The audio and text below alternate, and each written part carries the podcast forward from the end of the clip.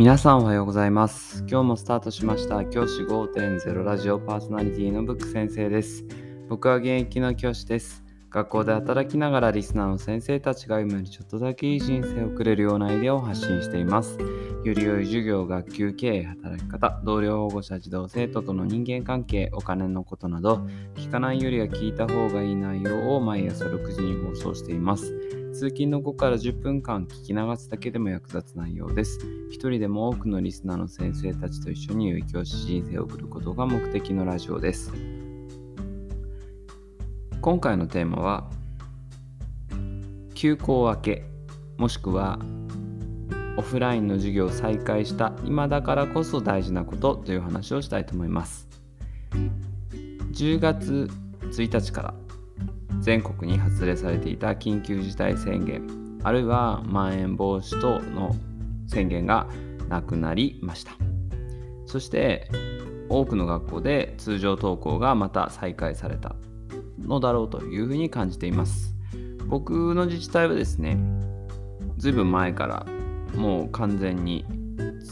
通常通りの学校生活ということになっていてあまり実感もないんですが多くの自治体はきっとこの10月1日からいろいろなことがまた再度スタートしたという段階だと思っています。じゃあその段階で何を大事にするかという話を今日はしたいんですが結論から言うと多くを求めないこれだと思っています。先生方は学校で勤務をずっと続けられたと思います。子どもたちがいない中でも学校に来て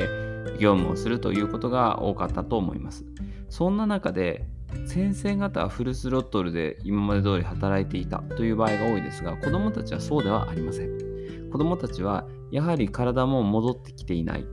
やはり学校のリズムに戻らないということが多くあると思います。ですからここから2週間は多くを望まないようにしていこうということが大事だと思っています。例えば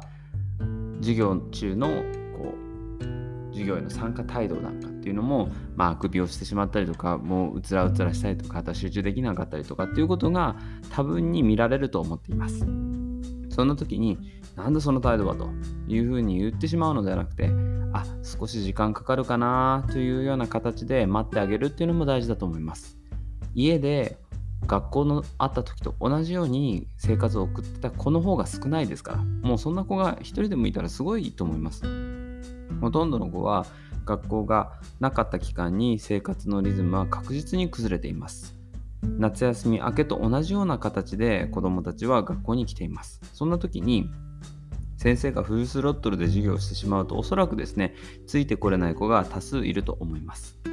ですからそういった時には少し授業のペースをゆっくりにしたりとかあるいはそういった子がいてもいい意味で流してあげるっていうことも大事だと思います。流してあげて子どもたちが戻ってくるまで少し待つということが大事だと思います。僕もですね、僕の勤めている自治体でも同じようにこう学校が再開したタイミングから2週間は本当に子どもたちがなかなか授業にもついてこれずっていうことがありました。ですからそれは当然あるというふうに思ってもらっていいのでそういった形でなるべくですね子どもたちをこうプレッシャーを与えすぎないようにしてあげるっていうのも大事かなというふうに思います。先生方が勤務されていたものと子どもたちが学校に来て勉強するこのギャップがかなり大きいですからそこの部分を理解しておくと子どもたちにとっても順応しやすいという環境ができると思います。またこのタイミングで不登校が増えるということも多く予想されます。学校に行くリズムがなかなか作れずに学校に行きたくないなと思っている子も多くいると思います。それはしょうがありません。ですので、少しでも学校生活楽しいなと思ってもらえるような授業の中での活動だったりとか、朝の会、帰りの会のでのこう先生の語りであったりとか、そういったものを作れるといいと思います。やはりここも多くを求めない。子どもたちに高いハードルを設けないということが大事だと思います。普段やっている授業だったり子どもたちの反を求めに求める反応が1だとするのであれば6ぐらいの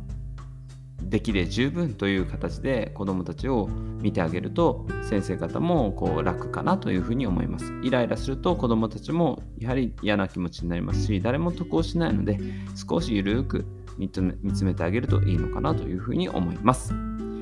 じゃあ今日はこの辺で起立で着席さようならまた明日。